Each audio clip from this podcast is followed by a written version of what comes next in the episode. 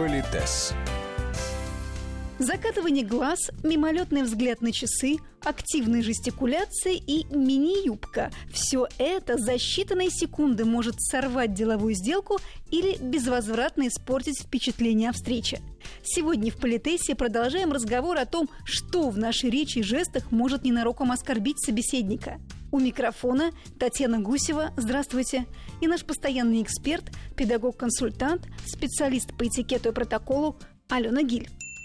Вот во время беседы мы говорим о том, что не смотрят на собеседника. Опять-таки, я могу понять, что есть люди патологически застенчивые или там что-то еще, но ты как-то должен это понять, что это его природа какая-то удивительная, да, а не неуважение к тебе.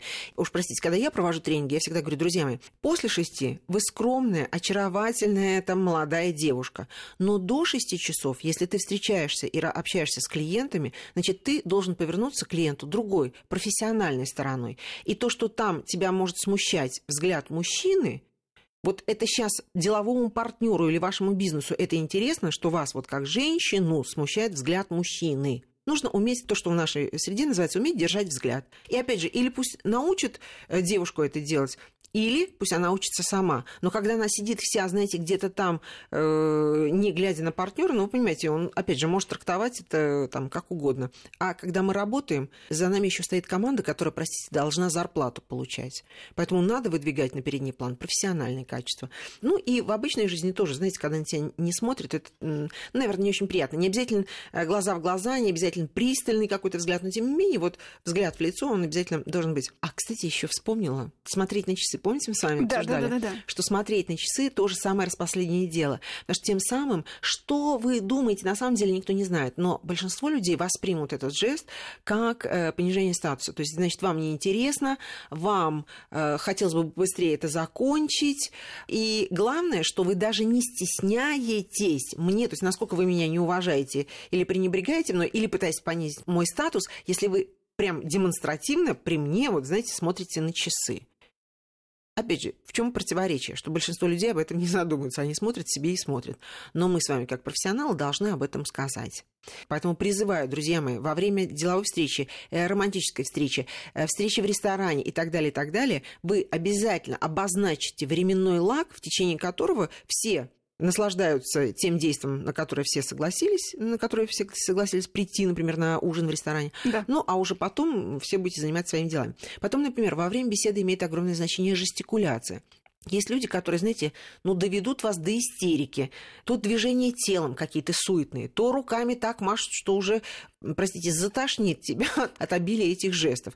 Или человек действительно в эмоциональном какое-то состоянии таком находится приподнятом, или он действительно вот так размахивает руками. Но следите, вот я, например, могу жестикулировать, если мне нужно, показать свои красивые украшения, показать свои красивые руки, немножко прессоваться. Или это экспрессивный жест, или я, например, могу сложить руки на столе по правилам этикета, допустим, если мы за столом сидим, за трапезным столом, я могу их убрать на колени. То есть вы понимаете, что я могу отсечь определенный канал информации. Да, безусловно. При этом буду лаконично, выглядеть достойно, все, но при этом отсекаю канал информации. Так что мы не можем сказать, что только так и не иначе. Вот надо делать... Просто это информация о нас. Абсолютно. И всё. это мы должны понимать. Вот и все, да. Поэтому думайте, что люди о вас будут думать. Потом у нас с вами есть еще, если мы говорим об общении, это голос. Ну, знаете, а, например, таким, знаете, вот безразличной интонацией, каким-то вот таким мерзким голосом. Я напоминаю, что если у человека такой голос, это не значит, что он плохой, недобрый, непорядочный, да. Но вот в этом голосе есть какое-то уважение к человеку. Хотя мы можем ошибаться, конечно, да, опять же, по совокупности фактов. Во-первых, сама небрежная речь такая, Татьяна, ну что вы хотели-то? Опять же, или вы понимаете, что человек таким уродился и ничего с собой не делал, или а еще особенно, когда вы знаете, что он, в принципе, умеет и по-другому говорить. Да, тут уже А по отношению Паша, да, да, что там, расслабься и так далее. И вот эта вот интонация небрежная, вульгарная, это чудовищное понижение собственного статуса. Неужели ну, человек то, как не... ты выглядишь в глазах других. Абсолютно верно.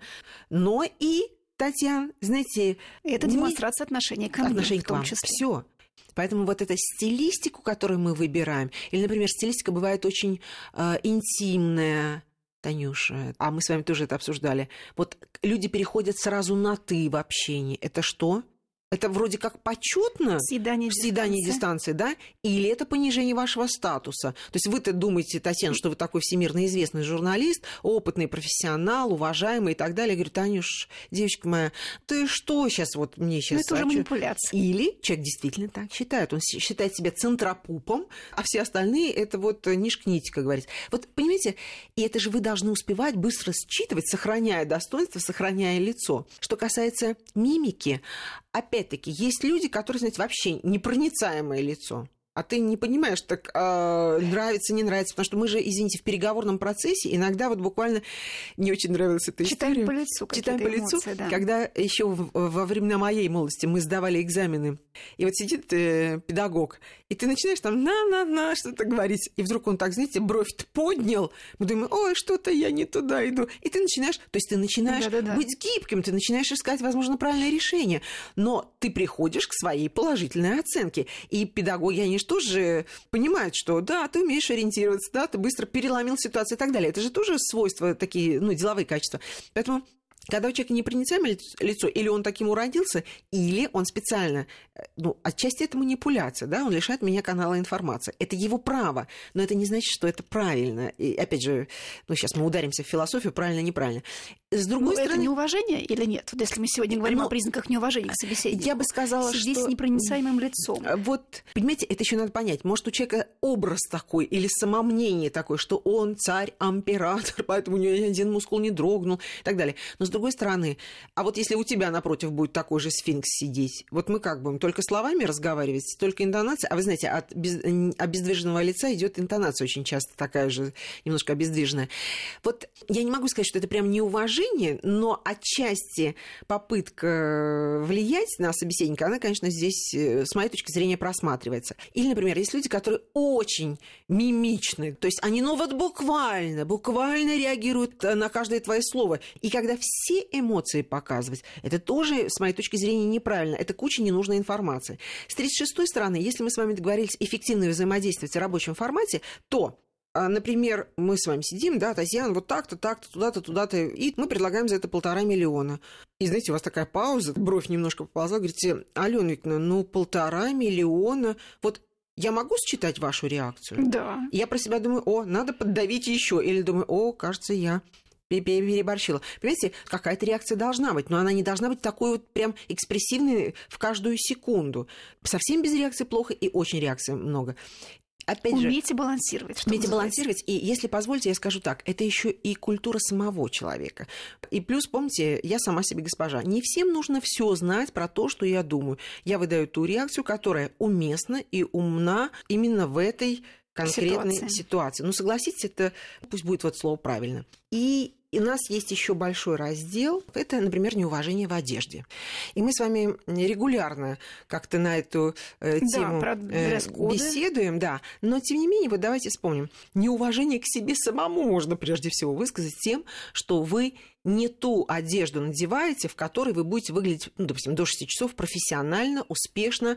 Короткая юбка. Но это неуважение к себе, потому что ты вот плакат написала, смотрите, какие у меня ноги, смотрите, что у меня есть. Ты дразнишь мужчину, это неуважение к мужчине, простите. А он что, сюда пришел как мужчина в поисках счастья? Или он сюда пришел как профессионал э, работу Решать работать? вопросы, да. Я думаю, что это вызовет серьезные дискуссии. Но я, продол... да, но я продолжаю настаивать. Э, я же тренер, я же педагог. И люди, когда говорят, что вот дресс-код, это уравниловка, борется с нашей индивидуальностью, вот поверьте мне, конечно, все может быть и уравниловкой, и борьба с индивидуальностью, чего ни один руководитель, конечно же, не хочет, если только это не форменная одежда. Но, тем не менее, мне кажется, что иногда дресс-код – это спасение для тех людей, кто без вкуса, например, не потому что они плохие, ну вот нет у них вкуса, то иногда какие-то стандарты, от которых ты потом можешь оттолкнуться, они спасают тебя от того, чтобы ты выглядел глупо. Если человек не понимает, что такое приличие и где как должно выглядеть, как себя подать как профессионала или выказать уважение тем людям, к которым ты пришел. Тот же дресс-код опять Тот спасает. же дресс-код тебя спасает от глупости. А потом, когда ты это все освоишь, ты поймешь. Знаете, как мне безумно приятно, когда мои ученики говорят, Алена Викторовна, так вопиют только люди, которые не умеют играть. Потому что куда ушел воротничок, какого цвета галстук. То есть по каким-то вот таким вещам, говорят, мы уже сразу все видим. Есть человек, который еще не умеет на таком уровне играть, но он тоже будет в темно-синем костюме, белой рубашке и в бордовом галстуке. Но и, и тот, кто играет, и тот, кто еще только учится, они будут выглядеть достойно и уместно ситуации. Да, Да, вот для тех, кто учится, я рекомендую послушать на нашем сайте наши программы. Мы с вами говорили и о Да. галстуке, и о костюмах, Конечно, конечно. о правильных рубашках. И мы говорили об этом, что дресс-код – это знак уважения себе как профессионалу, себе как представителю уважаемой компании, себе как представителю семьи, если ты сейчас в светском каком-то полете, и тем людям, к которым ты пришел, тому месту, куда ты пришел, тому событию, в котором ты участвуешь. Это не просто так кто-то взял и написал, вы обязаны вот так ходить. Не хочешь – не ходи. Ну тогда и не ходи, и не плюй в лицо тем людям, которые тебя пригласили. И ты говоришь, ой, вы знаете, мне очень хорошо, вы молодцы, вы все такие красивые, нарядные, вот мне очень нравится на вас смотреть. А я буду ходить вот как черт по ягоды вырядился, потому что мне так нравится. Ну, это откровенный пример неуважения. Вот, это откровенный пример неуважения. Но если мы говорим, когда уже совсем противоречит, иногда же это идут какие-то мелкие нарушения дресс-кода. И почти всегда, я могу вас уверить, всегда видно, человек по незнанию нарушил там что-то вот, или он специально. Кто-нибудь сказал, что вы ужасные, потому что вы надели бархатный пиджак. Если это уместное мероприятие, все наоборот скажут, что как стильно и так далее. Но на какое-то мероприятие не надо надевать бархатный пиджак. Он у тебя есть, где-то ты можешь выразить инди- индивидуальность, где-то не нужно. Вот это и признак культуры и адекватности. Не запрещено. Просто думай, как ты выглядишь при этом. Поэтому для меня нарушение дресс-кода – это прежде всего неуважение к себе и неуважение к тем людям, с которыми ты общаешься. Политес.